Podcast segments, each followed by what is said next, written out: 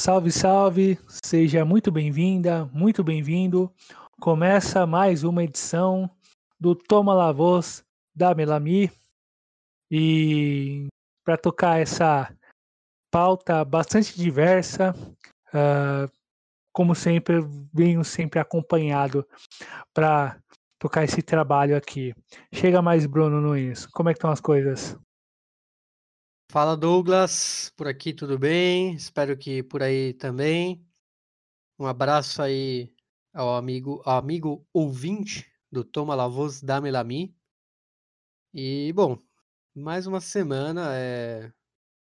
como vocês sabem, não só Comembol da merda, né? É, também tivemos nossos problemas.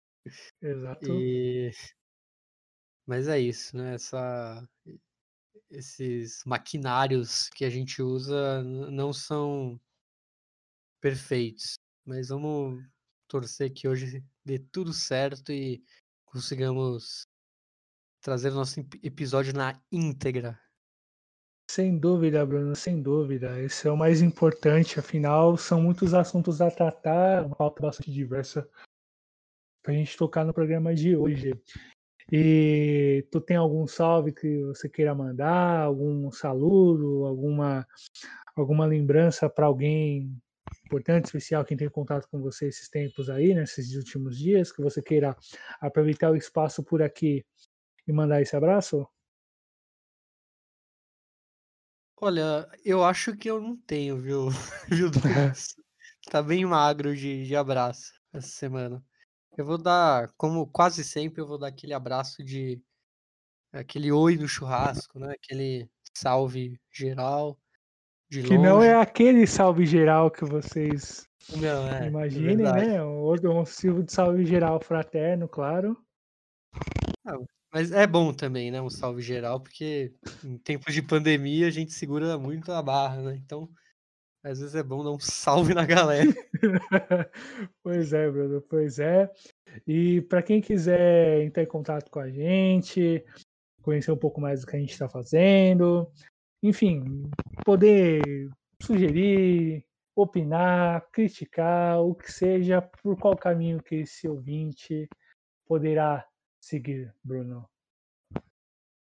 Arroba Damelavos, né, com S, Vos, lá no Twitter.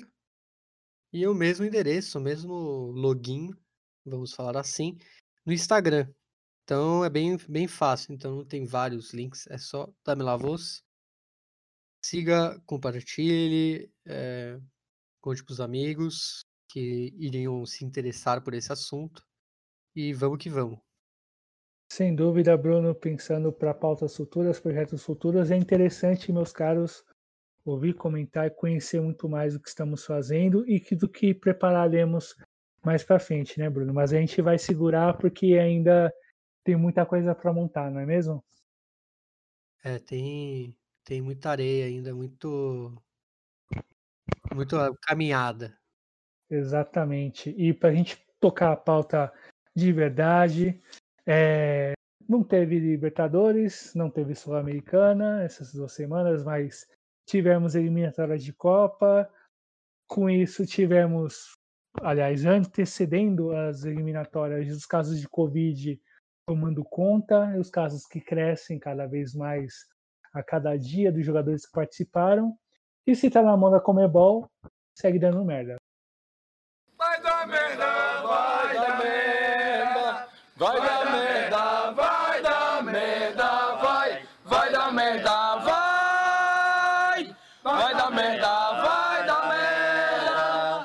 Bem, Bruno. É, tivemos terceira e quarta rodada de eliminatórias, com cinco jogos na terceira e cinco jogos na quarta rodada.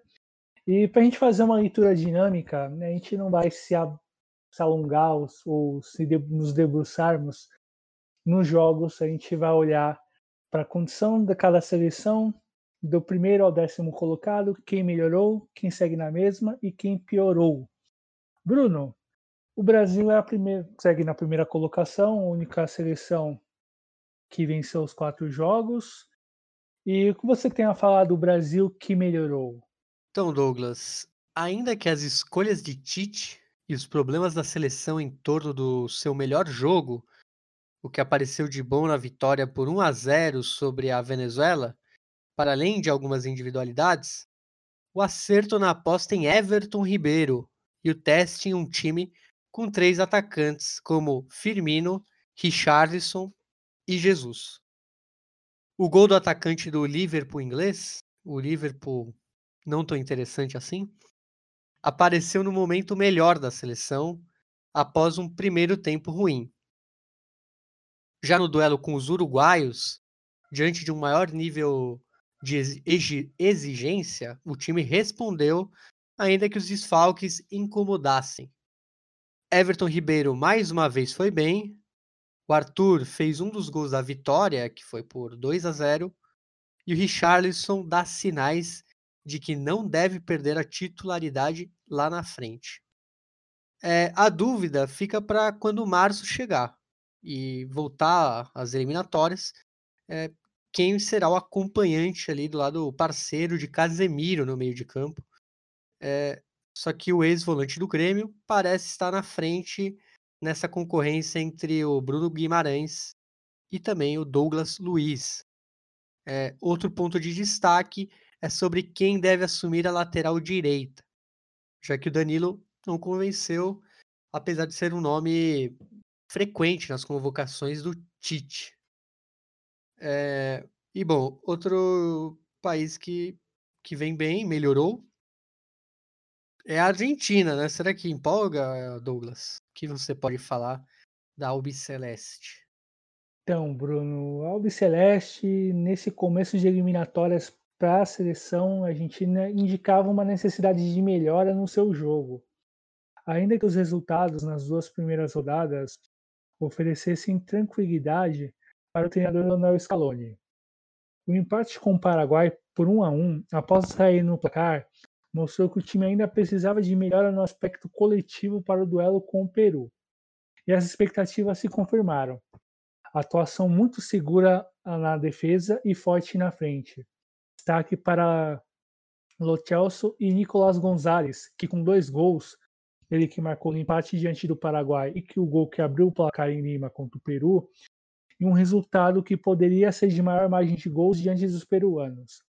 Ao final, 2 a 0 que mantém a seleção muito bem posicionada na zona de classificação e um começo que oferece esperanças a uma equipe que deve passar por mais algumas mudanças, mas que tem nomes, que tem nomes jovens, melhor dizendo, que cada vez mais se confirmam, tais como Martinez Quarta, Montiel, Palácios e Lautaro Martinez, ainda os já citados Lo e Gonçalves perspectivas no geral muito positivas para a Albiceleste e para o prosseguimento de trabalho do técnico Leonel Scaloni.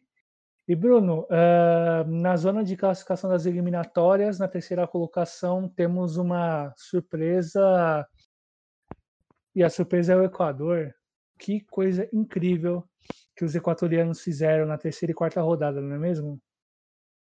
É a sensação, né, Douglas? E o mais incrível Aqui é um comentário pessoal, é, é um time do Alfaro fazendo tantos gols. É... Incrível mesmo, isso é muito, é... isso é muito inusitado, sem dúvida. Então, e a vitória por 4 a 2 sobre o Uruguai na segunda rodada é, indicou que havia algo interessante nesse começo de trabalho do Lechuga Alfaro, né, na seleção do, do Equador. É, a terceira e quarta rodada só reafirmaram essa sensação. É, valeu demais o equilíbrio e a capacidade de reação após sair atrás no placar contra a Bolívia. Vitória por 3 a 2 é, algo que não acontecia desde as eliminatórias de 2010, como visitante no altiplano, contando com a qualidade de Angel Mena, experiente meia, que pode servir de guia para essa geração mais jovem, que cada vez mais prova seu nível e o seu potencial para ir mais longe, e, obviamente, é, o jogo que talvez surpreendeu a todos foi a histórica goleada por 6 a 1 sobre a Colômbia. Maior goleada da história do selecionado equatoriano em eliminatórias de Copa. E ajuda a explicar, ainda mais num contexto em que os desfalques por coronavírus eram os que mais chamavam a atenção. Sendo que o Equador tinha seis, né? Seleção mais afetada. É... E que conduziu à sua maneira os rumos do jogo em Quito. Impossível a gente citar um único nome, mas em um arranque com grandes vitórias como essas, vale apontar o encaixe rápido de um time jovem, que é esse Equador. E eu vi um comentário no Twitter, eh, Douglas, que eu achei até engraçado, que um cara falou assim, pô, vocês achavam que o Alfaro não ia, não ia se dar bem aqui? É, já ele falou assim, o Equador, se fosse o campeonato argentino, o Equador era o, é o Arsenal barra Tigre, ele falou. Então, tinha, tinha, tudo para ele encaixar aqui. Era um, foi um próprio equatoriano que falou isso. Achei engraçado. Boa. boa. analogia. Em tese, é um, é um time, é, vamos dizer, mediano, mas que com o Alfaro vem mostrando um poder de fogo absurdo. Sem e dúvida. Douglas. E só um, um pequeno ponto, Sim. comentando do Equador e já estendendo a cobertura dos, dos canais que cobriu, o único canal que cobriu uh, esse jogo, enfim, por conta da própria definição do, da cobertura de jogos de eliminatória, que vão ser de uma forma enfim, bastante bastante inesperada, se a gente considerar a tradição, digamos, brasileira de acompanhar jogos de eliminatórias a partir de um determinado canal a cabo.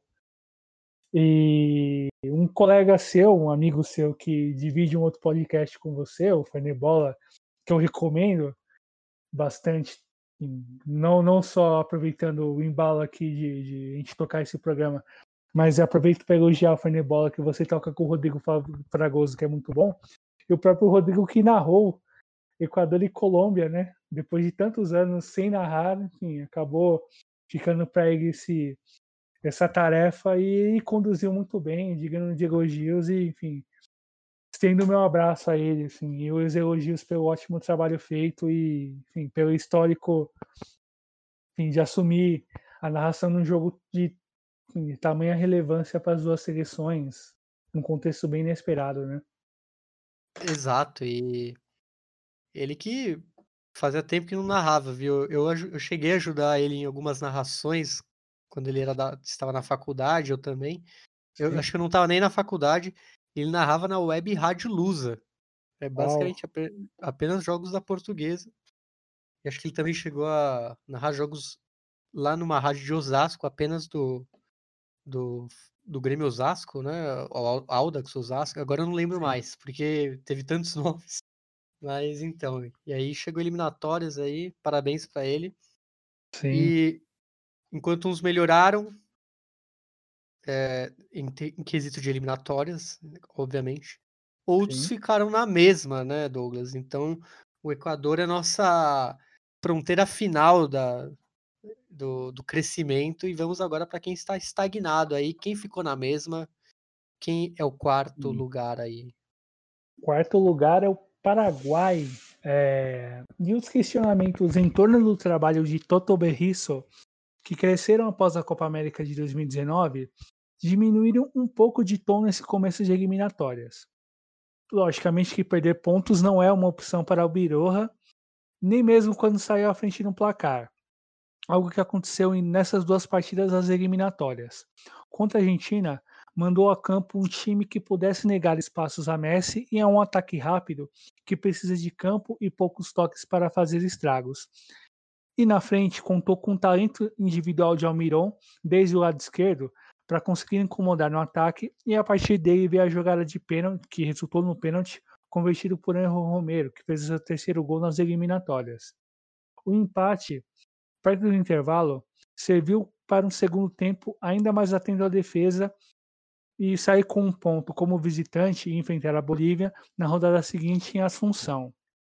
O que poderia indicar coisas boas, pois uma vitória poderia ajudar a equipe a encerrar bem o ano e dar mais tranquilidade para o treinador argentino. E o começo de jogo foi o que se esperava, com mais um gol de pênalti de Angel Romero mas a desatenção defensiva, que custou a vitória como visitante diante do Peru na primeira rodada das eliminatórias e que quase valeu o empate contra a Venezuela, não fosse o, o goleiro Antônio Silva aparecer e defender o pênalti no final da partida, se fez presente e a virada boliviana se confirmou antes do intervalo. A reação paraguaia na segunda etapa veio e o empate com, novamente com o Romero, que fez seu quinto gol em quatro jogos, serviu para manter o time na zona de classificação. Mas o gol da vitória não veio e as dificuldades em torno das escolhas do treinador em alguns setores se faz presente em forma de questões. A primeira é: Angel Romero garantiu os gols até aqui. Mas quem assume o comando de ataque? Vai com Lescano ou com Sanabria? Os dois atacantes que se alternaram na posição no, nas, do, no digamos assim, na posição como centroavante no, no, time, não conseguiram deslanchar, não conseguiram jogar bem. E fica essa questão, essa dificuldade o Berrizo tentar achar um centroavante que consiga, consiga, aliás, assumir a posição jogar bem e seguir no comando do ataque. E a outra pergunta é se Alonso, Júnior Alonso, zagueiro do Atlético, do Atlético Mineiro, renderia melhor no miolo da zaga do que na lateral. Nessas duas partidas, as eliminatórias, ele jogou na lateral. E são perguntas essas que ficam nesses meses até o retorno da competição. E Bruno, um outro time, uma outra seleção, aliás, que também está na mesma após essa terceira e quarta rodada das eliminatórias é o Uruguai, que vem na quinta colocação. E o que você pode nos contar da Celeste Olímpica? Para uma seleção que se renova, é, a Celeste Olímpica ainda precisa lidar com aspectos específicos nesse momento. A condição que a pandemia nos coloca adiante diante é de todos os cuidados possíveis, é, e ainda que Maestro Tabares siga firme no comando do selecionado há 14 anos, com muitos frutos desse processo, como recuperação da identidade, relação com a torcida e, a seleção, jogadores identificados com a camisa e cientes do que representa vestir a Celeste Olímpica. Só que é complicado demais vê-lo com a saúde debilitada e nesse contexto de emergência sanitária. É, em relação ao que se viu em campo, campo e bola agora, mais espaço para jo jovens em jogos que trouxeram níveis de dificuldades distintos. Contra a Colômbia e jogando na condição de visitante, a saída foi apostar nos erros dos comandados de Carlos Queiroz, mas não demoraram a aparecer é, e aproveitados pela dupla de sempre, Cavani e Soares, além da jovem sensação Darwin Nunes, que resultou num 3 a 0 que daria mais tranquilidade para a quarta rodada diante da seleção brasileira. E em Montevideo, ser preciso nas chances seria fundamental para sair com a vitória e quebrar a seca de 19 anos sem vitórias. E com duas bolas na trave, ambas com o jovem Darwin Nunes do Benfica, mostraram que essas chances não se perdem. Valeu também o espaço para jovens como o Agostinho Oliveiros, que assumiu a lateral esquerda no lugar do Matias Vinha, fora por conta de coronavírus, além de espaço para outros jovens, como o Brian Rodrigues e o Gabriel Neves, que entraram no decorrer da partida. Sem o Luiz Soares na frente, que também ficou de fora por ter testado positivo para a Covid-19, pouco mais se viu dessa ofensiva uruguaia. Além disso, teve a expulsão do Cavani, quando o placar já estava em 2 a 0. Derrota que ainda não muda muita coisa, nem mesmo o sentido do trabalho tocado, que é de afirmação de vários nomes que já frequentam as listas desde 2017 e 2018, e espaço para jovens que já se destacam no futebol local e internacional. Com uma base forte e muito competitiva, tocar essa renovação deve ajudar a equipe a se manter presente na zona de classificação para a Copa do Mundo de 2022. E Douglas, a gente falou aqui dos medianos, né? Vamos dizer assim, né? Os times que ficaram na mesma, não, não melhoraram, não pioraram. Sim. E agora, a partir do sexto, a gente vai só falar quem piorou, basicamente. Quem é o primeiro dessa lista aí? Primeiro dessa lista é o sexto colocado, Chile. E discussões sobre baixo aproveitamento de jogadores do futebol local, futebol local esse já fragilizado em diversas frentes, e as dificuldades recorrentes na renovação do elenco, essas são as dúvidas em torno do trabalho de Reinaldo Rueda. Vale destacar que a média de idade do time que foi a campo contra Peru e Venezuela era a maior entre todos os participantes das eliminatórias sul-americanas, uma média de idade de 30 anos, e reforça a situação de dúvidas sobre os destaques do time e sua condição para esse desafio continental. Contra o Peru, valeu a capacidade de Vidal decidir com um golaço, o gol que abriu o placar, e por também ajudar todo e também por conseguir é, manejar todo o jogo ao que esperavam os chilenos, uma vitória por 2 a 0 diante dos rivais peruanos. Mas como visitante, ainda que El Rei Arturo apareceu novamente para marcar, faltou mais atenção na defesa contra a Venezuela e a desatenção essa que custaram pontos ao final da rodada. Ao final da rodada, vitória da Venezuela por 2 a 1. E ao fim e ao cabo, o debate que fica é sobre a sequência ou não do trabalho de Rueda para 2021, em meio a essa situação de incertezas em relação às suas escolhas, a, a nomes que se destacam a nível internacional e como esse processo de renovação que se faz urgente na seleção chilena será tocado ou não será tocado no ano de 2021, em meio às eliminatórias rolando, em meio às exigências do futebol local. E de uma outra equipe, de uma outra seleção que não vem bem, que piorou bastante nessas duas últimas rodadas, passamos para o sétimo colocado, falamos da Colômbia. E o que me diz, Bruno, em relação aos cafeteiros? É, Douglas, a coisa lá ficou feia, já que teve os sinais de esgotamento do trabalho do português Carlos Queiroz para muito além dos resultados nessa terceira e quarta rodada de eliminatórias. Surpreendeu a extrema fragilidade da equipe e a desatenção defensiva constante contra Uruguai e Equador.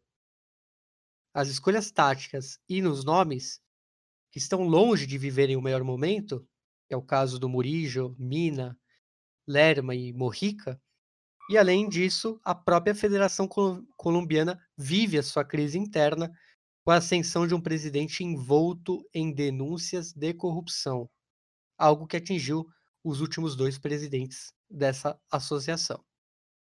E o que desemboca na fragilidade do futebol local, a menos de cinco anos depois de ter um dos seus principais representantes sendo o campeão da Libertadores. A pressão aumenta até março em relação à permanência de Queiroz, e o sentido do seu trabalho para lá de questionado nesse começo de eliminatórias. É isso. A Colômbia realmente foi provavelmente a se tivesse um prêmio de pior seleção dessa dessa fecha, né, desse, dessa rodada aí dupla, foi a Colômbia uhum. com certeza.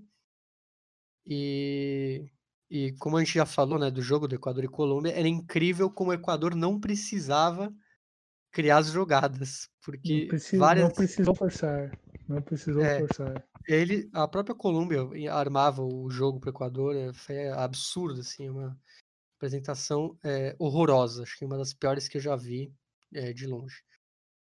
E bom, falando em Colômbia, vamos ali para o rival, né, o, o clássico, um dos clássicos da Colômbia, e a Venezuela, que está na oitava posição que me conta dela? Da Venezuela, entre os legados do trabalho de Rafael Dudamel no comando da seleção Vinotinto, destaca-se a boa organização defensiva, seja pela qualidade dos nomes, casos de, do goleiro Farinhas e zagueiro Osório, para citar entre os nomes de maior destaque, ou pelo perfil de jogadores, em sua maioria jovens, que se tornaram destaques nesses últimos anos em seus clubes. Para o atual técnico português José Peseiro, o desafio passa a ser a dar um passo à frente, que é aproveitar o talento dos jogadores mais, mais, mais jovens no ataque e contra o Brasil a força na defesa para valer para conseguir manter o placar em 0 a 0 por longo tempo, mas faltou atacar mais em às dificuldades do mandante para conseguir entrar em sua área. E no talento desses mesmos jovens para decidir contra o Chile como mandante na quarta rodada, vitória por 2 a 1. Resta certeza que Soteudo precisa ser titular, acompanhando o centroavante Salomão Rondon, que é o capitão da equipe, e o outro atacante Darwin Matiz. Uh, e para março, justamente, é construir esse aju esses ajustes para brigar em bom nível no decorrer de 2021. Ainda que a seleção esteja na oitava colocação e enfim, o, precisa melhorar em alguns aspectos, a Venezuela dá sinais que pode, de repente, ali, uma situação de acerto ofensivo em relação aos nomes, ao deslanchar desses nomes, uh, tirar pontos e começar a brigar um pouco mais perto ali da zona de classificação para fase da, da zona de classificação para a Copa do Mundo de 2022. E passando para a nova colocação, para o nono colocado, o Peru. É... O que você pode nos contar da seleção peruana, Bruno? Bom, é a certeza de não poder contar com o seu jogador mais perigoso, que é o Paulo, Paulo Guerreiro, e toda a agitação em torno da chegada aí de Gianluca Lapadula, o italiano peruano, que finalmente pôde estrear pela seleção, preencheu o debate em torno desses dois últimos jogos. Para o clássico do Pacífico com o Chile, faltou maior precisão nas chegadas ao ataque e mais uma vez a comprovação de que Raul Rui Dias não consegue corresponder jogando isolado na frente. Gareca também precisa acertar as escolhas em setores diferentes do time e que envolve perguntas que voltaram a aparecer após a derrota por 2 a 0 para a Argentina. Sem Carlos Zambrano, que volta e meia vive problemas físicos, quem deve acompanhar Luiz Abraham? Não dá para confiar em Christian Cueva, mas Cantita Gonçalves também não é a melhor opção para a meia. Quem poderia assumir a posição? Vale sacrificar Carrijo para manter Cueva e Rui Dias no time titular? Questões que ficam após as duas derrotas e um grande desafio pro Gareca recuperar a seleção incaica, meu caro Douglas. E já que estamos ali é, ali nos Andes, né? Vamos ali para outra nação andina, é, que é a lanterninha, é, a Bolívia. Como ficou a situação da La Verde?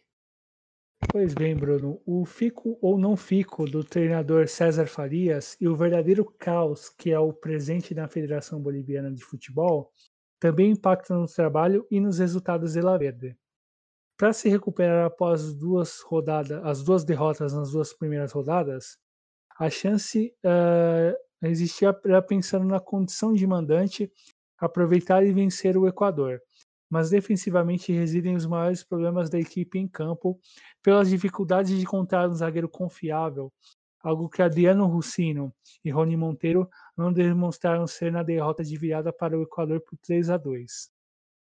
Fica o destaque para Marcelo Moreno, que marcou num duelo contra o Paraguai, empate em 2 a 2 e superou o Joaquim Botero na artilharia máxima da seleção boliviana, agora com 21 gols. As dificuldades para tocar uma renovação do elenco são latentes, e para o treinador venezuelano fica o desafio de aproveitar o máximo de seus jogadores mais famosos, fundamentais no jogo em Assunção, pensando a partir de março de 2021 em diante. E Bruno, meu caro colega, é, na quinta rodada, que acontecerá apenas em março, uh, só para a gente poder situar o nosso ouvinte, na quinta rodada teremos os seguintes jogos. Uh, Colômbia recebe o Brasil, provavelmente em Barranquilha, no dia 25 de março. No mesmo dia, Venezuela recebe Equador.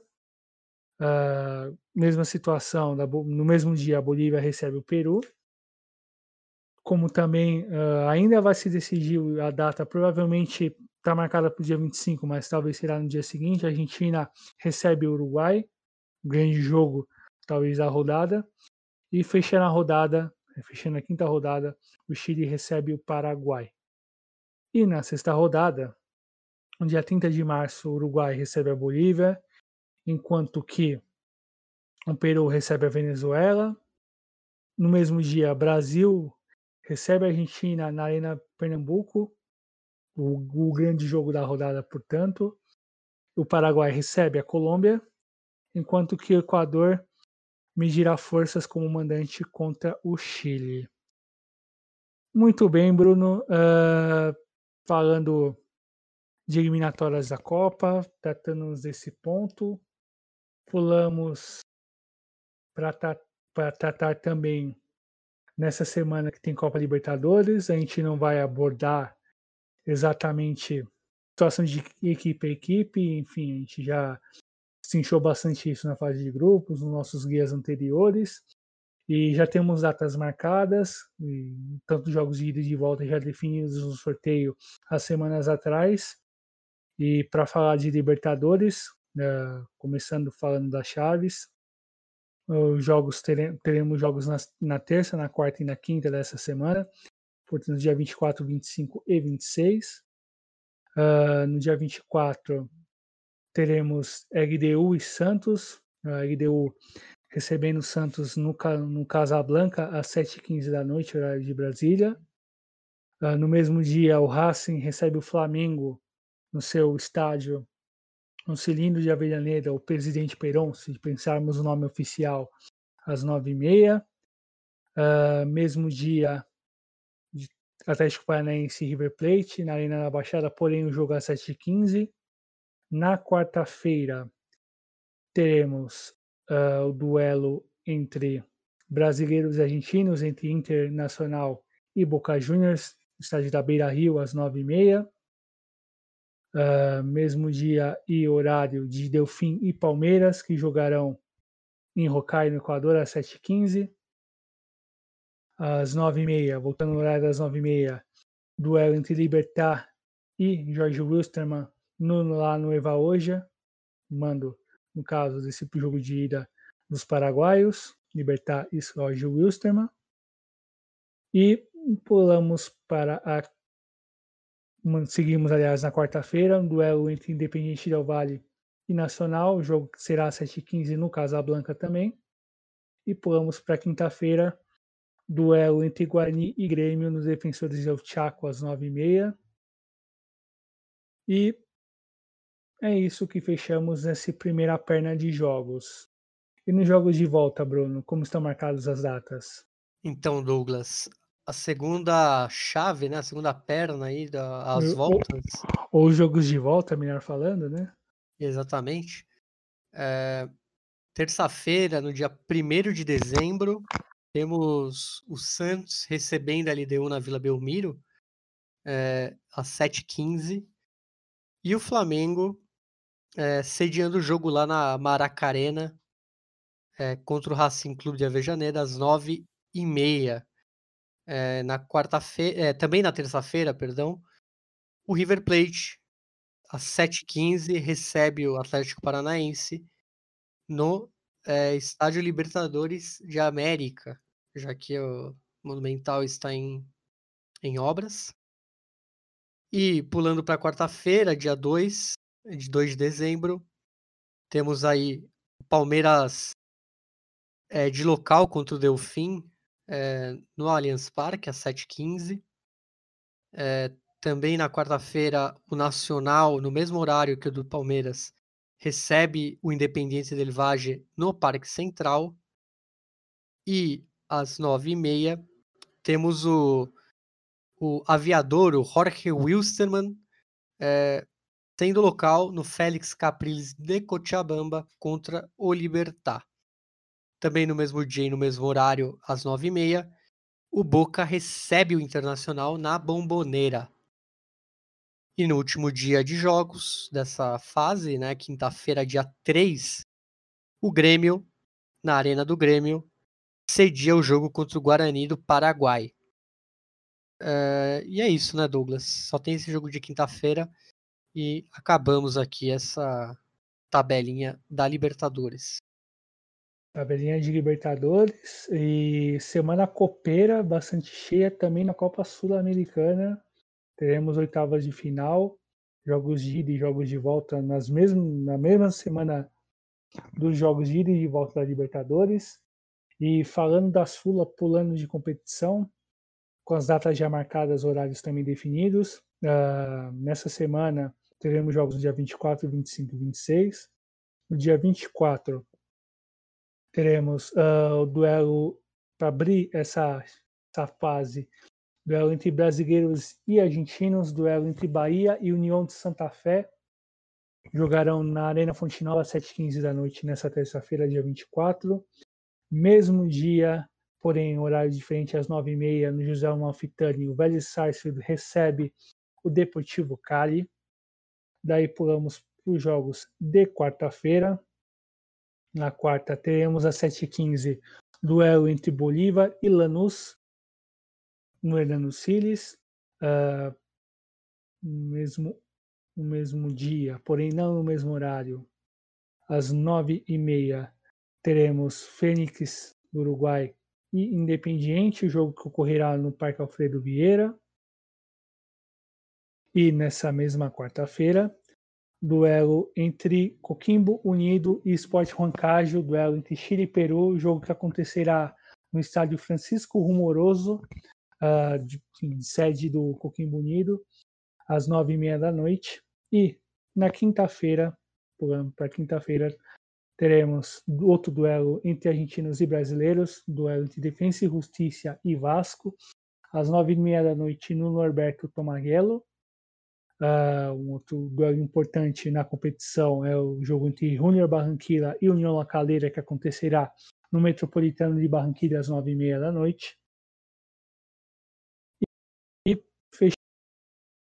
jogos, só para retomando o horário anterior, às 7h15, no Parque Alfredo Vieira, nessa quinta-feira, dia 26, duelo entre River Plate do Uruguai e Universidade Católica do Chile.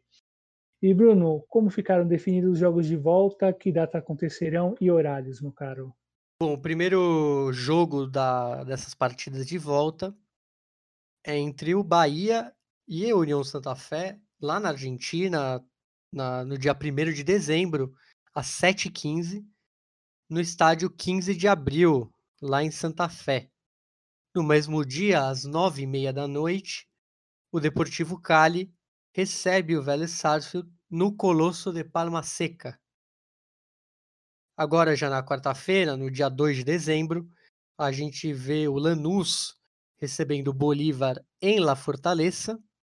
É, e às nove e meia, o Independiente recebe no Libertadores de América o Fênix.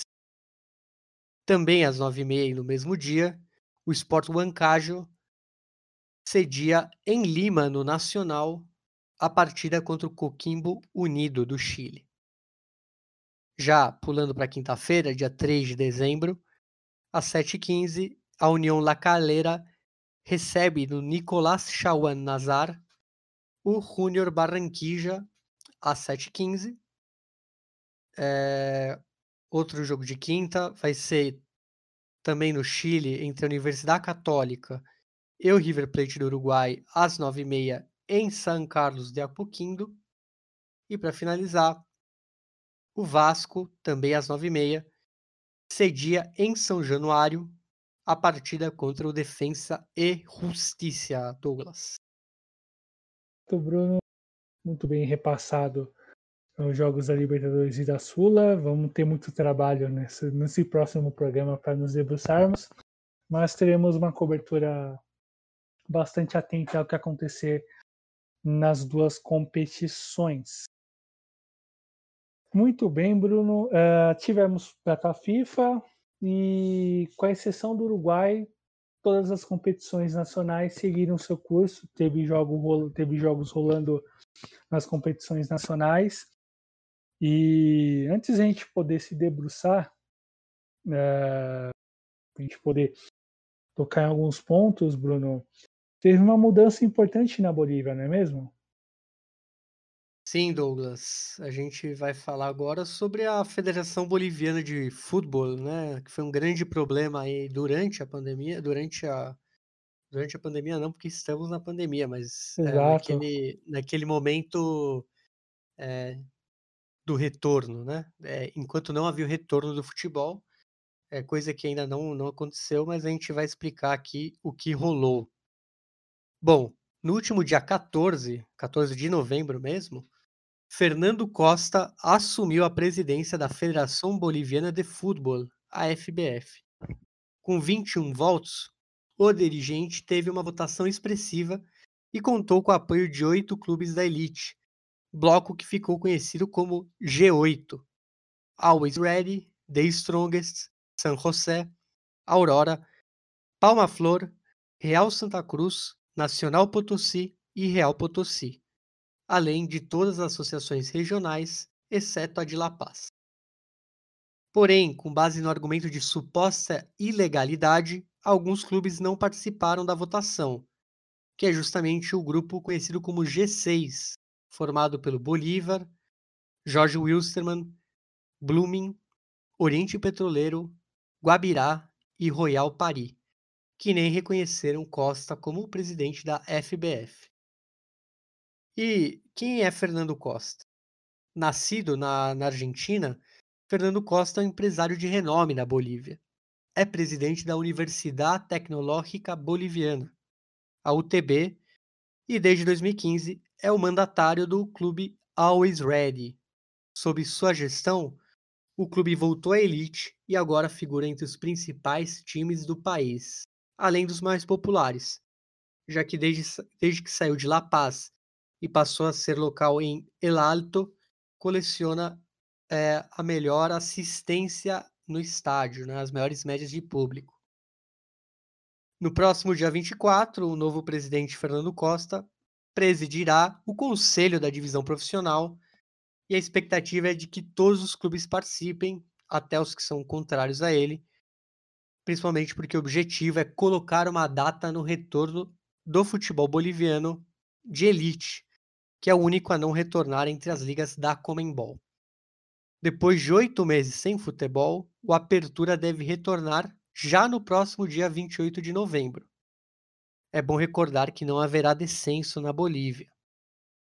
E não para por aí. A intenção da FBF é que o retorno seja com o público, com 30% da capacidade dos estádios. Porém, essa questão ainda não está definida, dependendo do Ministério da Saúde e do governo da Bolívia. E bom, vamos lembrar que toda essa briga que a gente contou aí no começo de, desses dois grupos começou com a morte do antigo presidente da FBF, César Salinas, que morreu em decorrência do Covid-19 no dia 19 de julho. É, rolou um interinato aí do Marcos Sim. Rodrigues, do Marco Rodrigues, e até durante a última rodada das eliminatórias, ele foi preso por violar um amparo constitucional que reconhecia Robert Blanco, a outra autoridade que brigava por, por esse posto, como a máxima autoridade do futebol no país. Isso contou com uma ajuda do G6 é, e principalmente do governo boliviano. E quando a gente fala governo, não é o governo que foi eleito Empossado, democraticamente nas últimas semanas, que é o governo do Luiz Arce no MAS, mas sim o governo é, golpista né, de Janine Anes. É, o Marco Rodrigues foi reconhecido presidente da FBF pela Comembol também, o que causou confusão já que qualquer decisão para substituir Salinas, segundo o G6, seria inconstitucional. E bom, qual que é a confusão, né? Além de tudo isso que eu já disse, que é muito confuso. A confusão é que Rodrigues, apoiado pelo G8, era o primeiro vice-presidente do falecido Salinas, enquanto que Blanco era o segundo vice-presidente e é apoiado pelo G6. Isso acabou provocando uma quebra, né, um rompimento entre os clubes. É, por exemplo, os clubes do G6, por não reconhecerem Rodrigues como o presidente interino da FBF, não deixaram seus jogadores fazerem parte das convocações da seleção boliviana. E a questão também acabou criando desacordo generalizado por conta da venda dos direitos do campeonato. E aí, uma curiosidade é que a Copa Simão Bolívar, a segunda divisão do país, já retornou na primeira semana de novembro, o que vai na contramão de todos os pa outros países da América do Sul que preferiram começar né, com as elites e depois irem é, autorizando o retorno das divisões inferiores.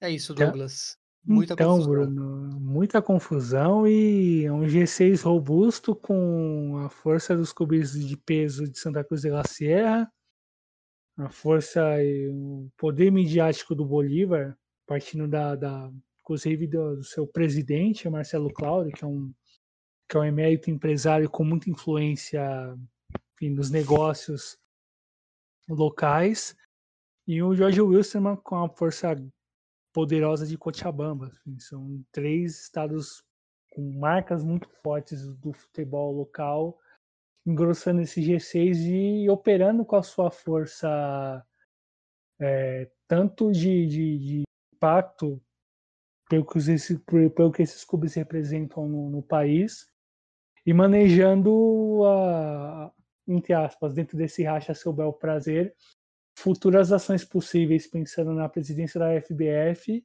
e principalmente na definição do, da venda dos direitos do campeonato, né?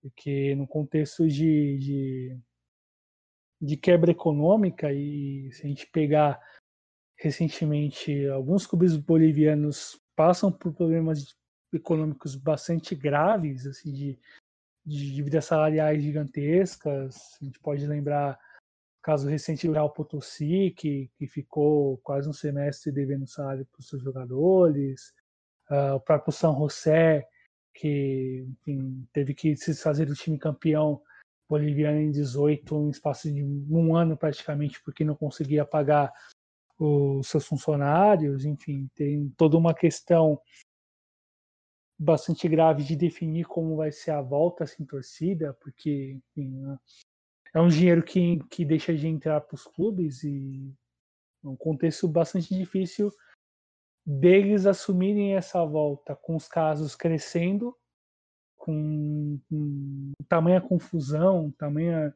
disputa de poder lá dentro e com clubes operando a seu desejo, a sua força e se, e se juntando em torno desses interesses. A gente citou o G6 de um lado, considerando a força desses clubes, e nesse G8 a, a presença do The Strongest, que era um clube ligado ao César Salinas, falecido, é, junto aos clubes não considerados tão grandes, ou de centros menores, digamos assim, tentando oferecer um nível de equilíbrio e, ou de possibilidade de sequência de poder nessa nova eleição, mas a gente sabe que uh, alguma solução ou pacificação desses grupos dentro da federação, para indo possível ou não retorno da, da, da liga, passa muito por uma questão de acerto financeiro que talvez a FBF não vai assumir porque ela já vive uma situação de escândalos econômicos, de escândalos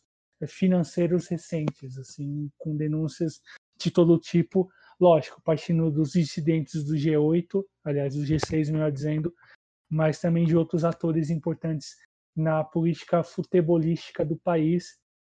E a gente vai uh, aguardar os próximos passos desse, desse, desse tabuleiro de peças aí da política esportiva boliviana e como será, seja com a presidência do Fernando Costa ou das movimentações de Marco Rodrigues com outros nomes politicamente fortes para orbitar e tocar a gestão ou não da FBF. Bruno, falamos de Bolívia, vamos dar um giro nas ligas? Vamos, Douglas. É... É, vamos começar pelo Chile. É, eu, a gente fez um, uma, uma análise aqui, um, um resumão bem, até bem extenso, mas como o campeonato atingiu sua metade, mais da sua metade, acho que é legal a gente dar uma situada em como está o campeonato, é, e quem melhorou, como foi essa pausa pandêmica, muitos times melhoraram depois dessa pausa, outros pioraram. É, então vamos, vamos aí para essa análise bem extensa aí do chilenão após o fim do primeiro turno e a primeira rodada já do segundo, Bom, é isso, Douglas. Vamos começar aqui, já que mais da metade do campeonato chileno já foi disputada. E vamos partir aí analisando o panorama do torneio após 19 rodadas. Vou começar em ordem por classificação. É, a Católica do. A Universidade Católica de Ariel Holan lidera com 42 pontos. É, o Clube de Santiago mostrou ser o melhor elenco do país no início de 2020, antes da pandemia. Com intervalo sanitário, voltou bem e conseguiu bons resultados na Libertadores, mesmo não conseguindo a classificação para as oitavas de final. O atacante Fernando Sampedri caiu nas graças da torcida por sua habilidade goleadora e vencendo o grande destaque dos Cruzados. Porém, porém, um tricampeonato que parece, parecia ser um fato perdeu forças nas últimas semanas. As perdas do zagueiro Benjamin Kusevich e do meio-campista César Pinares, ambos para o futebol brasileiro, Palmeiras e Grêmio, respectivamente, mostraram que a Católica vai sentir muita falta dos atletas. Nas últimas semanas, a UC, que tinha apenas um revés no campeonato, em agosto, contra a União Espanhola, já somou duas derrotas é, contra é, equipes até inferiores, é, o Coquim Bonito e o Curicó. Alerta ligado em São Carlos de Apoquindo, Douglas. Muito bem, Bruno. E os escoltas da Católica são União La Calera e a União Espanhola, ambos com 39 pontos. Os caleiranos, que de surpresa não tem nada, com, por conta dos altos investimentos, principalmente do empresário argentino Gabriel Bragarnik sempre esteve na briga pelo título. O bom trabalho do técnico Juan Pablo Voivoda e as boas atuações de Jonathan Dia, Juan Leiva e Andrés Vilches têm deixado os cementeiros em condições de sonhar com o primeiro título na elite em sua história. Apenas deve ter cuidado com a condição física, já que faz boa campanha na Copa Sul-Americana e, dependendo do que pode ocorrer, todo o acúmulo de jogos pode atrapalhar o time de La Calera. E Bruno, o que você pode nos dizer da União Espanhola? Gostei do que vi sobre eles. É, a União Espanhola conta com um bom trabalho do técnico Ronald Fuentes. É, é um time regular e que sempre esteve nas primeiras posições, só que nunca em posição de assumir a liderança. Porém, após a volta do futebol no meio da pandemia, os hispanos mostraram que devem ser levados em conta na corrida pelo título. Os grandes destaques do time que manda suas partidas no Santa Laura são dois palácios e não a estrutura monárquica, obviamente. Estou Exato. falando do jovem Carlos Palácio, que mostra que o Chile ainda pode ter esperança é, em ter um grande atacante na seleção, é uma joia a ser lapidada, e ao lado dele o experiente Christian Palacios, uruguaio, ex-Penharol, Puebla, que vem aportando muito ofensivamente. E já mais afastados da briga pelo título, mas com campanhas ótimas para o tamanho dos clubes, o Antofagasta e Curicó Unido, ambos com 31 pontos, podem ser taxados como as surpresas vindas da província. Os Pumas de Antofagasta, treinados por Héctor Almandoz, que substituiu seu compatriota Juan El Vasco Asconzábal, contam com um ótimo meio-campista venezuelano Eduardo Belo, que em breve deve reforçar algum clube de maior renome, principalmente pela maneira em que se destaca. Outro bom nome é o jovem meio-campista chileno Andrés Soper, de 21 anos. Formado na Universidade Católica e nascido em Nova York, Soper começou a mostrar seu talento em Antofagasta e dar esperanças de que pode ser um jogador de renome. Um ótimo destaque do Eduardo Belo e do Soper, jogadores que têm muito para crescer, meu caro Bruno. E o que você pode me dizer do seu querido Curicó Unido? É, exatamente, aqui clubismo, mas Opa. vamos analisar, vamos analisar aqui, já que o Curicó Unido faz a melhor campanha em sua curta história na elite chilena. E muito disso tem a ver com o técnico argentino Nicolás Larcamon. Infelizmente para os torteiros, na última semana o comandante pediu demissão e deve rumar ao futebol mexicano, mais provavelmente vai treinar o Puebla do México. E tempos incertos esperam o Curi, que tem esperanças no raçudo atacante argentino Federico Castro, também no jovem ponta Matias Cavaleri, sondado pelo Necaxa e o Clube Bruges da Bélgica, e o volante também, o Pablo Parra, primeiro jogador do clube a ser convocado para a seleção chilena. E além disso, outro que deve ser lembrado é o sempre constante defensor argentino e formado no clube Franco Bestold. Também é bom lembrado veterano, experiente uruguaio Diego Viru Tavera, figura famosa do futebol argentino, que jogou no Atlético Rafaela, Estudiantes, Independiente e que às vezes entra e garante seus golzinhos para o time da banda Sangre Douglas.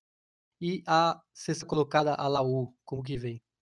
Pois bem, Bruno, a sexta colocada, a Universidade de Chile com 29 pontos e apagada desde a volta dos jogos, a Universidade de Chile decidiu mudar de áreas. Demitiu o treinador Hernan Caputo e contratou o venezuelano Rafael Dudamel que teve como seu último trabalho recente, em 2020, o Atlético Mineiro. E contará com uma equipe muito experiente que depende demais dos argentinos Walter Montilho e do atacante Joaquim Larivei, além de contar com figurões de tempos atrás, como o atual titular, ainda lateral da seleção, Rian Bolsejur, e do Matias Rodrigues, que já chegou a jogar no futebol brasileiro pelo Grêmio. E já mais para o meio da tabela, Bruno, o que você pode nos falar do sétimo lugar? Bom, o sétimo lugar a gente fala por conta do bom rendimento que, tem, é, que vem tendo. É a Universidade de Concepción, com 26 pontos, com uma campanha desastrosa antes é, da pandemia. Conseguiu colecionar bons resultados após a retomada do futebol no Chile. Liderados pelo técnico uruguaio Eduardo Acevedo, o time do Campanil tem como principal nome o panamenho goleador Cecílio Waterman, que é um, um, tanque ali, ele fica às vezes o jogo inteiro escondido, mas sempre deixa o dele. Ainda assim, o clube de Conce tem que se preocupar com o coeficiente de descenso, então é bom continuar em boa fase para não passar por problemas. Lembrando que, por conta do último campeonato ter acabado de maneira temprana, tempraneira, assim, por causa dos estagidos social, os problemas que levaram à, à votação da Constituição esse ano, é, teve que ter um, um, promédio por conta que não houve rebaixamento e subiram dois clubes. Então, campeonato está com 18 e normalmente tem 16. Exatamente, Bruno.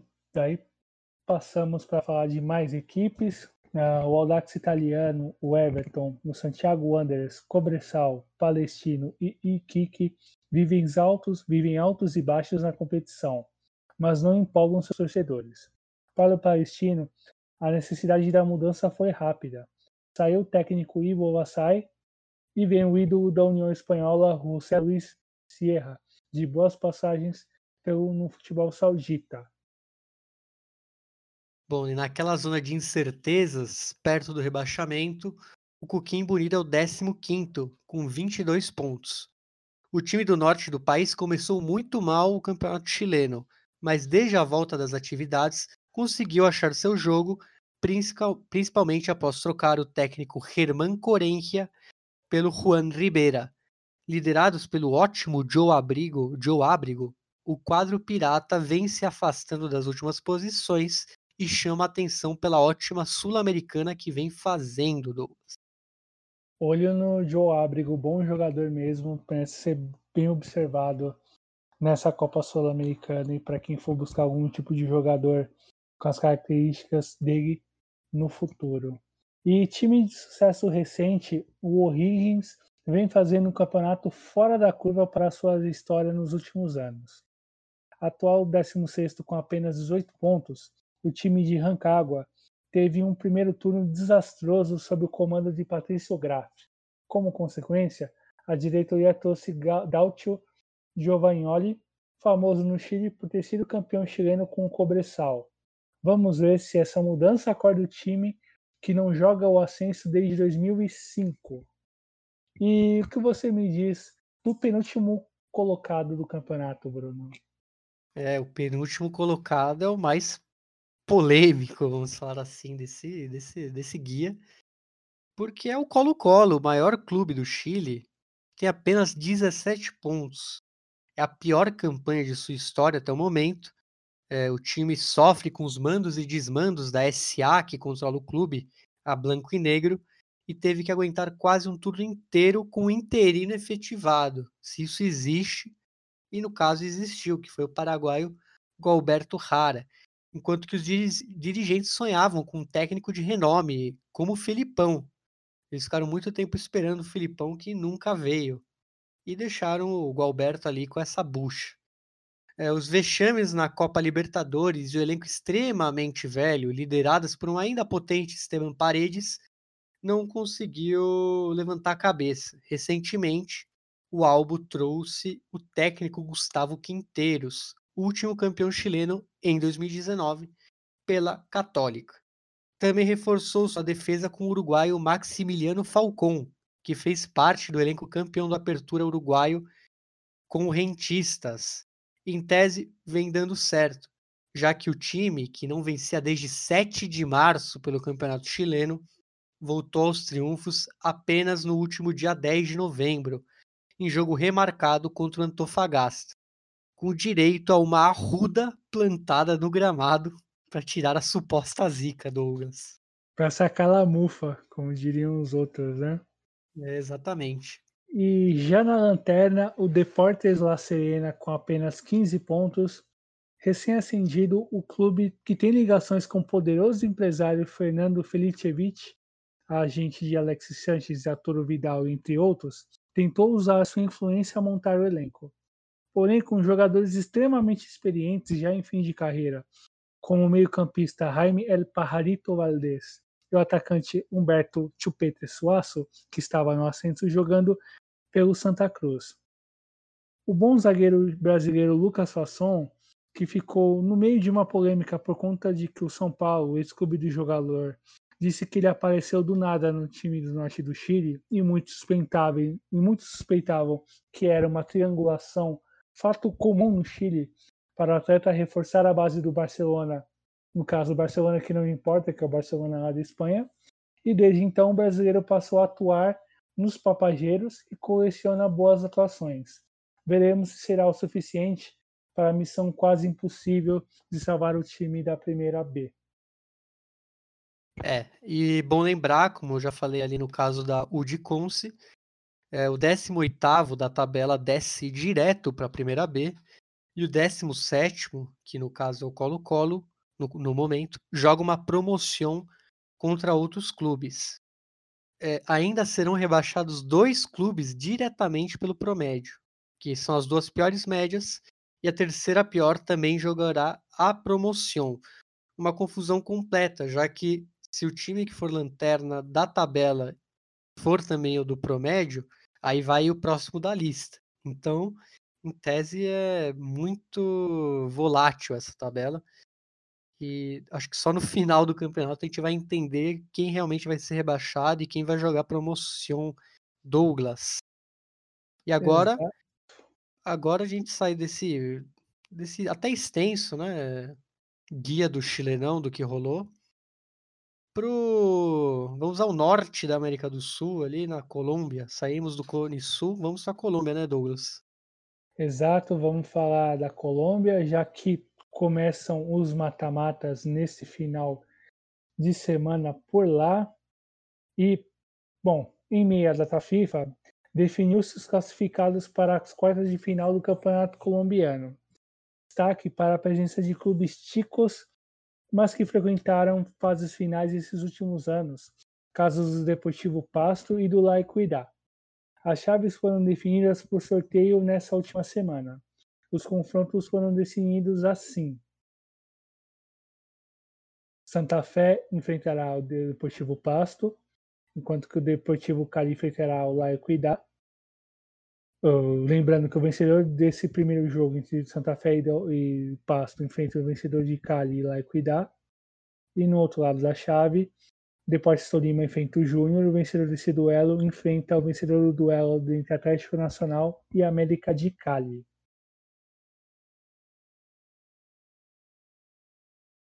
É, Douglas, e os jogos acontecerão em sistema de ida e volta, valendo nessa fase, nas semis e na final.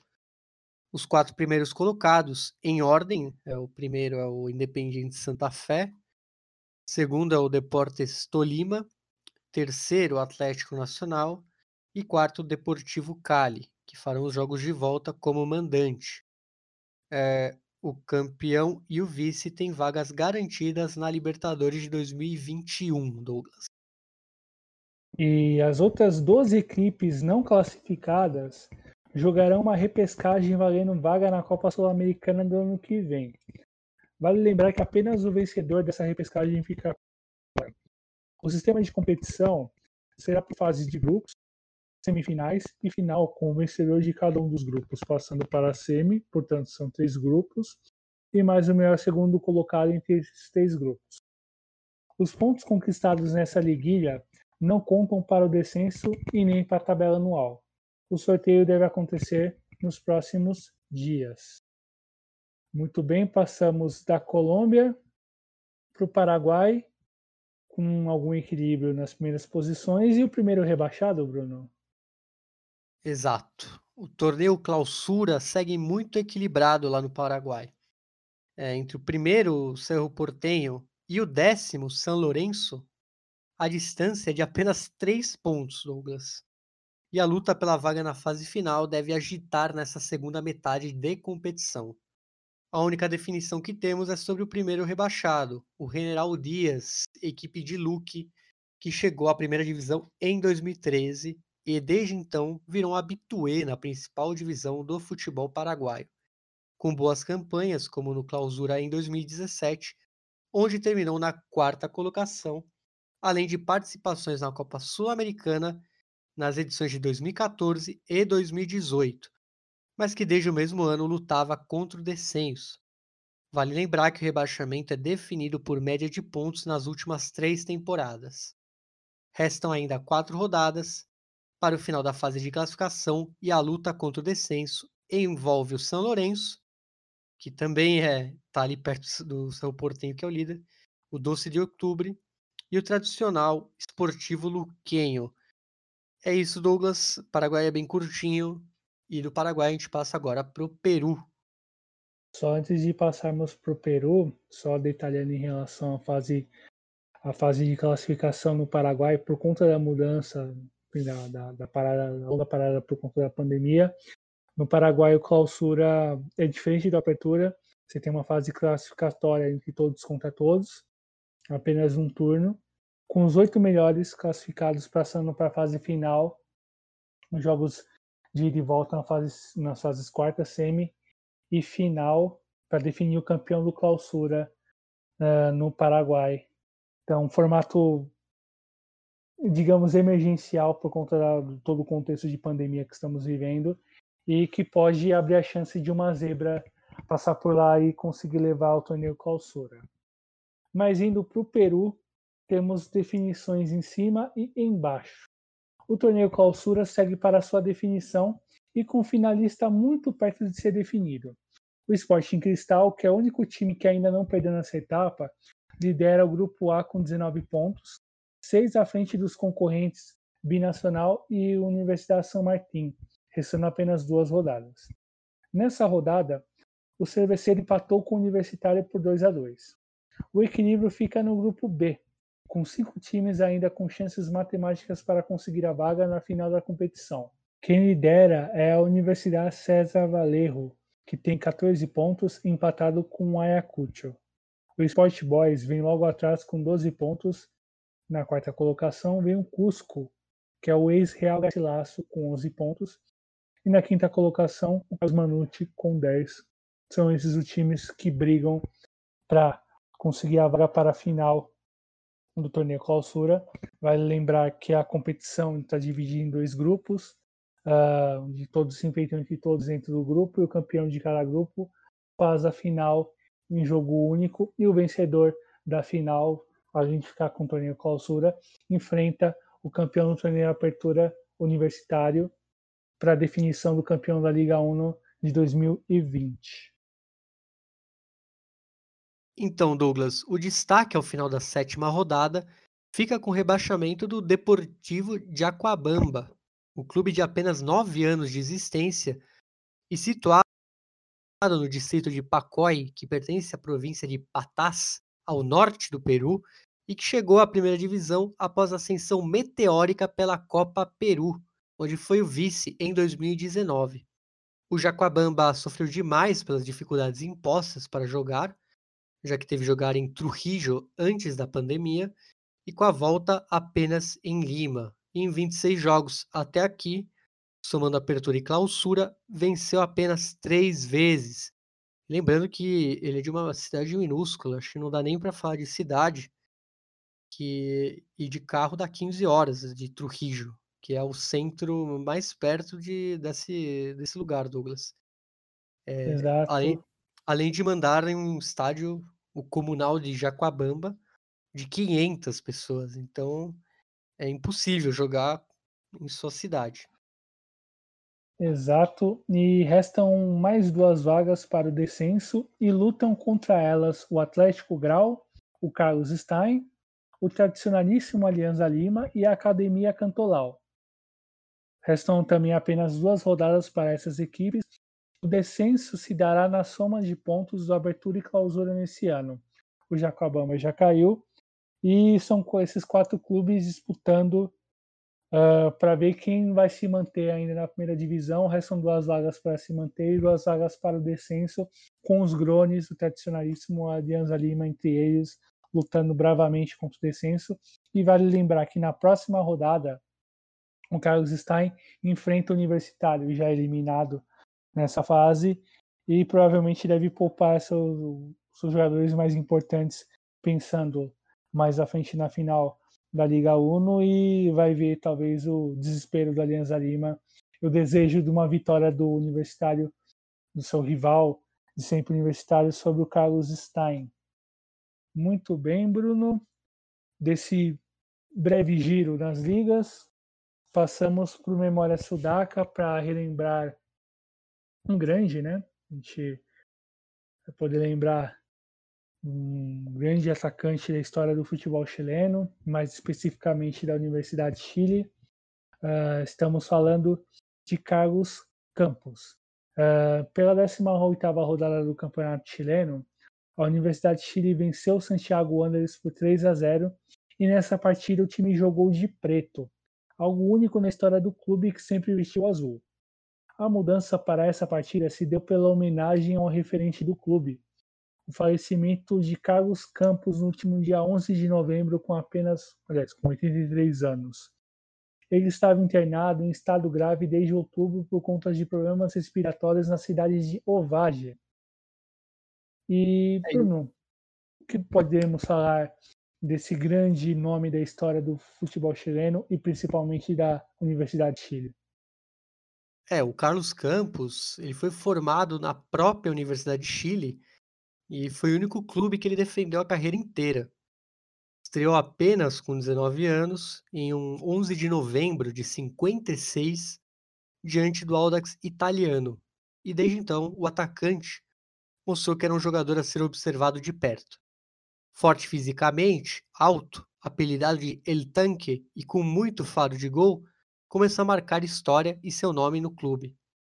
Também por decidir os clássicos contra o Colo-Colo, e um deles muito recordado foi em 59, numa vitória de virada do romântico Viajeiro por 3 a 2, com gol de Campos no último lance do jogo, o que empurrou a definição do campeonato chileno do mesmo ano para um jogo extra que foi vencido pela Universidade de Chile por 2 a 1, o que deu o segundo título nacional da história do clube. A conquista é para lá de simbólica, já que foi o primeiro na era Balé Azul. Balé e Douglas, o que, que era o Balé Azul? Vamos né, contextualizar aí o que era. Balé Azul uh, era o apelido dado à equipe chilena tinha a ver com a qualidade do seu jogo pelas vitórias pelos placares elevados o enorme talento dos vários dos seus jogadores, em sua maioria jovens, revelados pelas divisões de base no clube.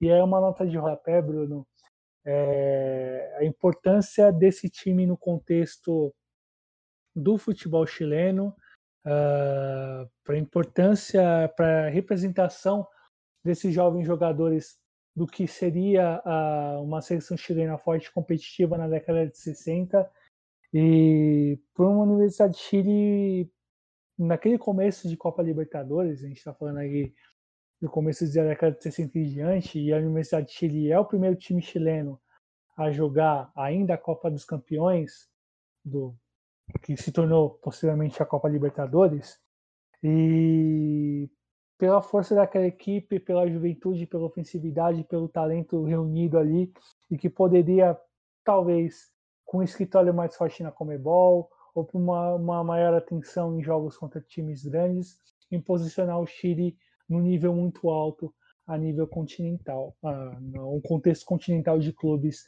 naquele momento. E esse clipe marcou época no decorrer da década de 60 e El Tanque Campos foi fundamental em cada temporada. Em 1960, estreou pela seleção chilena e em 61 emplacou a sua primeira artilharia de campeonato chileno.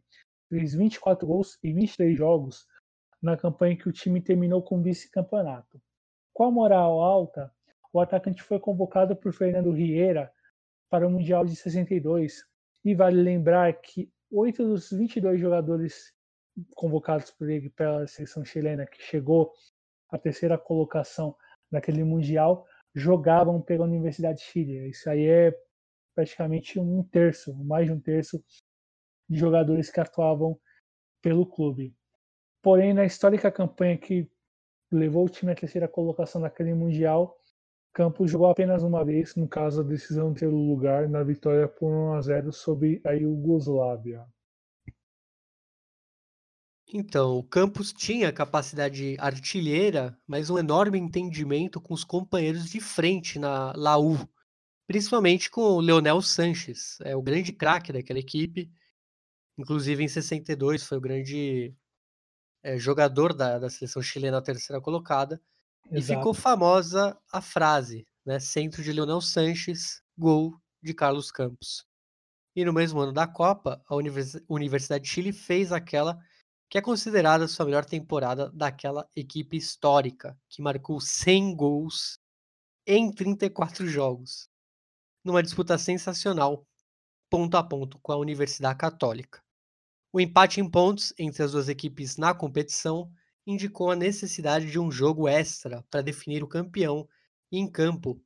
O quadro laico venceu por 5 a 3, com dois gols de Campos, vitória que valeu como revanche pela derrota para a mesma Católica um ano antes e que custou o caneco. E Carlos Campos terminou a temporada de 62 mais uma vez como artilheiro. 30, 34 gols em 29 partidas, três deles na icônica vitória por 6 a 3 sobre o Colo-Colo, sua vítima favorita, Douglas. E após o vice-campeonato chileno em 1963, perdido por um ponto para o arquirrival Colo-Colo, o time voltou à carga em 64 e com Carlos Campos em grande forma. Com 14 gols, vários deles nos confrontos contra colocolinos e cruzados. O título nesse ano veio por antecipação, como também em 1965, no primeiro bicampeonato nacional da história do clube, e com Campos frequente na meta adversária, onde ele marcou 20 gols. Em 66, o atacante seguia como o melhor da posição no país e foi convocado para mais uma Copa do Mundo, onde também ficou na reserva em terras britânicas. É, e seguiu marcando muitos gols pelo seu querido clube, mais uma vez artilheiro máximo do campeonato chileno com 21 gols, e números altos também no ano seguinte, onde marcou 20 gols fundamentais para levar a equipe a mais um título nacional. Após o 66, em que a equipe ficou longe dos líderes, é, ocupando apenas a quarta colocação. Conquistas numa era gigante para o clube e para a história do futebol chileno, onde ele tanque decidia com muitos gols. Em 68, já com 31 anos e alguns problemas físicos, pouco jogou na temporada, onde o surpreendente Santiago Wanderers foi o vencedor do Chilenão, por apenas um ponto à frente do Romântico Viajero. Em 1969, era uma das lideranças destacadas de uma equipe que dava sinais de renovação. Afinal, El Balé Azul, que tanto deslumbrou no futebol local e ajudou a posicionar o futebol chileno como uma das forças a serem respeitadas a nível continental, dava seus últimos passos. E nessa temporada, o time superou os adversários no torneio metropolitano e no torneio nacional arrancou na fase final e Campos auxiliou seu substituto, Jorge Spalletti, uh, artilheiro da equipe naquela temporada e que marcaria época no clube como o terceiro maior artilheiro estrangeiro da história da Universidade de Chile. O título chileno veio em janeiro de 1970 e foi o fecho de ouro para uma geração campeoníssima e serviu de fim de ciclo para o Tanque, que vendo a sua condição de reserva para o argentino Pedaletti, optou por encerrar a carreira no clube que torcia após o seu sexto título, e ficaram muitas marcas. É, é, o jogador que mais marcou nos clássicos contra o Colo-Colo, 16 em 20 jogos, é, e marcou 14 contra a Católica. É o maior artilheiro da história do clube com 197 gols em 290 jogos.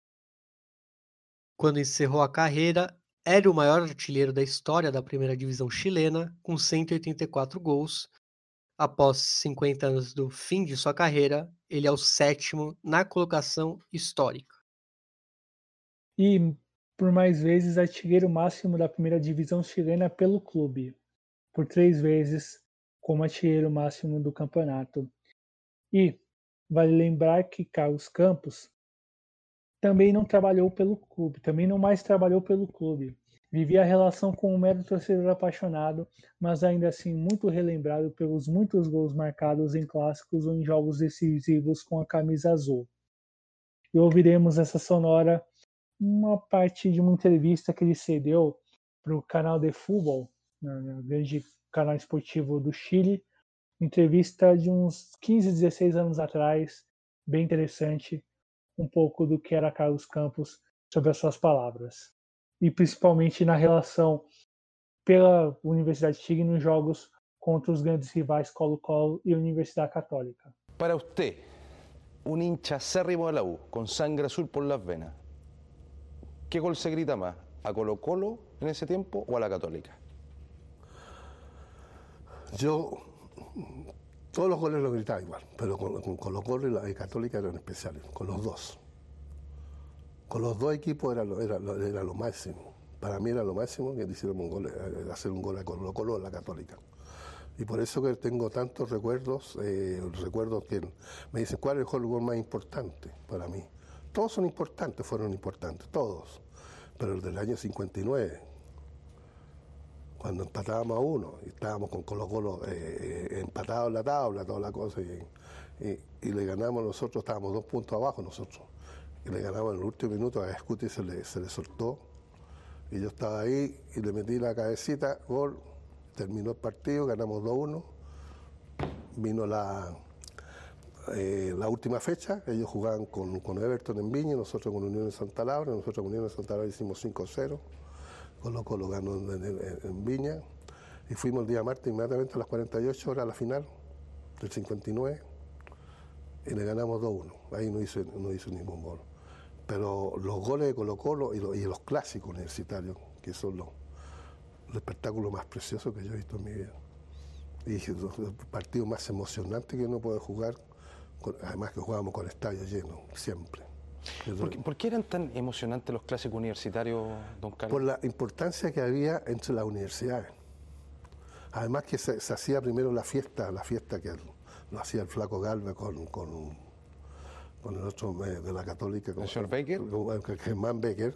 Entonces, eh, como te, te, preparaban antes del partido, te preparaban el ambiente. Ya, pero a ver, para que la gente vaya, no. los, los, más jóvenes, que, no. para que vayan, primero, estadio completo, estadio completo lleno. lleno. O sea, el, el, Nacional con... Con eh, 61 mil personas. Perfecto. ¿A qué hora empezaba la Eso fiesta? empezaba la fiesta eh, cuando era el de día, el del diurno, porque ahí fue, era clásico universitario del diurno y después nocturno. El diurno empezaba a las 1 de la tarde, 2 de la tarde. El partido era a las 4. Ya. Y el nocturno empezaba a las 8 de la noche, 8 y media, y el partido era a las 10. Entonces nosotros veíamos todo eso, veíamos la mitad del espectáculo después. Entonces el estadio estaba repleto. Entonces era muy emocionante jugar el clásico universitario. Te voy a contar una neta. Nosotros con Colo Colo se los pagaba premio doble Ya. el partido. ¿Y Pero con con Católica? Católica triple.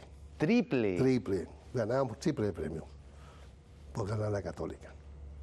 Entonces nosotros, bueno, con cualquiera podíamos perder, menos con, con, Colo Colo y Católica, porque eran siempre los que estábamos peleando el campeonato.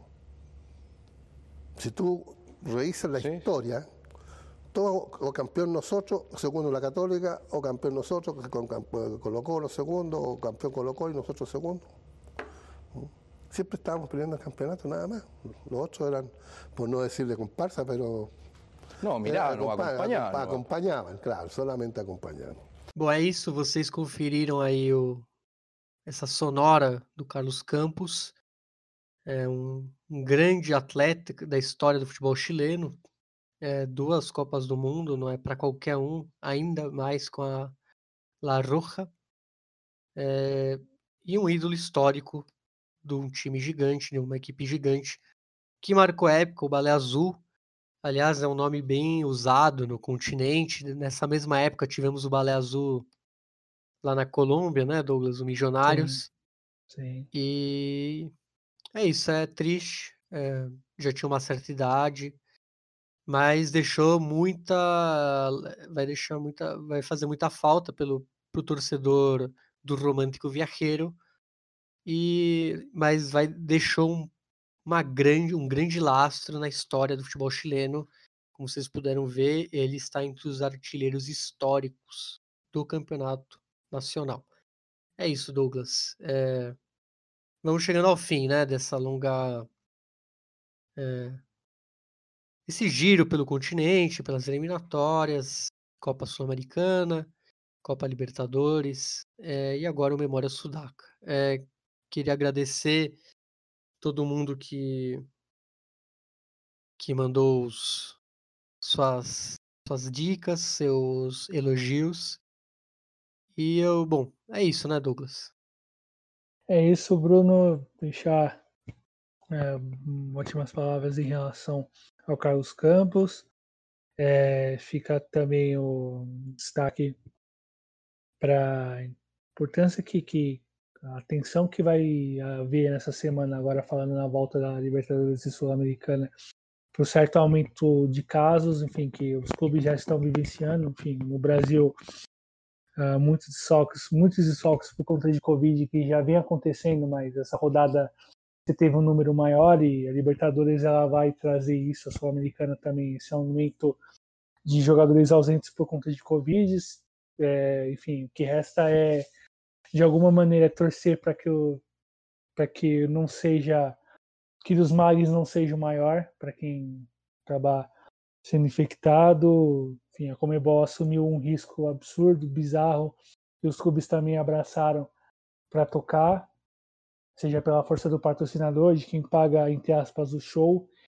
E é um show de horrores cada vez mais tocado pela Comebol, censado por ela. E enfim, o que resta é acompanhar essas duas próximas semanas com as definições dos classificados e principalmente de quem vai ter que encarar alguma situação por conta da Covid e torcer para que não aconteça o pior para essa pessoa ou algo muito ruim em relação à infecção do vírus. É isso, meu caro Bruno, é isso, meus caros ouvintes, e vamos que vamos.